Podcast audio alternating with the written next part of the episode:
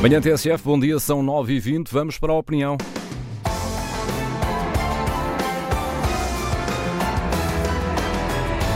Que à quinta-feira tem a assinatura de Raquel Vaz Pinto. Olá Raquel, bom dia. Hoje hum, vais nos falar sobre as atrações russas de antigos líderes políticos europeus.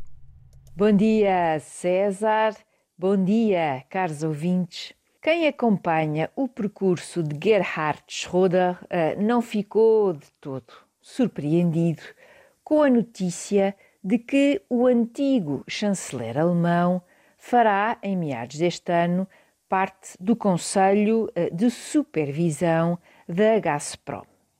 De um lado, temos uma empresa russa que é um dos eh, colossos do gás natural a nível mundial e com uma presença muito forte na Europa.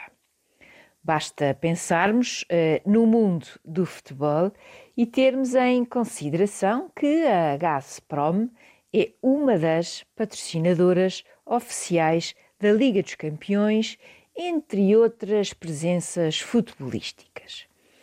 Tendo em conta toda a tensão e a possibilidade da Rússia invadir ainda mais a Ucrânia, o momento deste anúncio é tudo menos inocente. Do outro lado, temos um antigo chanceler da Alemanha que esteve à frente dos destinos eh, deste país antes de Angela Merkel, ou seja, entre 1998 e 2005. Ao longo do tempo, a sua atração russa foi sendo reforçada. À cabeça, o gasoduto que está no centro da polémica, o Nord Stream 2, e, é claro, a sua ligação à Rosneft, outro colosso russo, mas uh, desta feita no domínio do petróleo. Ficaram célebres ou tristemente célebres algumas das suas frases sobre Putin ou sobre a Rússia, como uh, nos recorda a Deutsche Welle. Talvez a melhor ou a pior de todas seja a de que, para Schroeder, Putin é um democrata sem falhas. Mas uh, não podemos ter ilusões sobre a extensão, a profundidade deste deslumbramento, deste fascínio com os recursos uh, financeiros e ou o registro uh, ditatorial de líderes como o atual presidente da Federação Russa.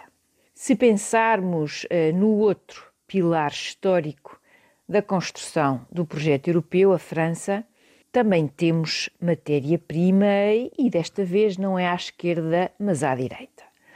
O antigo primeiro-ministro de Sarkozy, François Fillon, passou a integrar recentemente o Conselho de Administração de uma empresa russa, desta feita no setor dos petroquímicos a Sibur.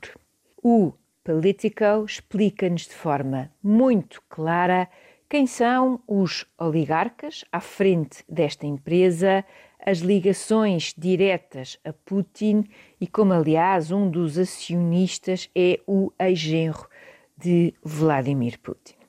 Neste espaço de opinião às quintas-feiras, já olhamos para a cleptocracia vinda do espaço da antiga União Soviética, no seguimento de um relatório extraordinário e recente da Chatham House. O percurso e o impacto destes antigos políticos de primeira linha, tais como são o francês Fillon e, em especial, o alemão Schroeder são mais achas para esta fogueira que parece não ter fim.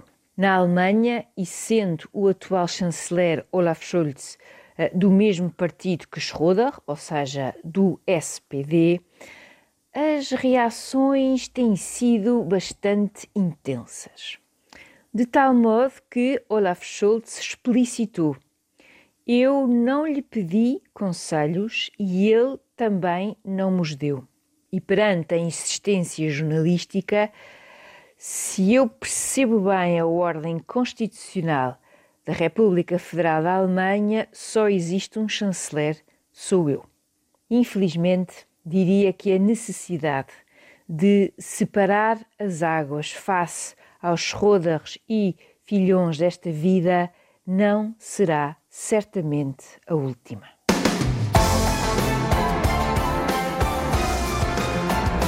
Raquel Vaz Pinto, na opinião na manhã da TSF, um texto que vai ficar disponível para ler também em tsf.pt. Amanhã estará aqui, esta hora, Paulo Baldaia.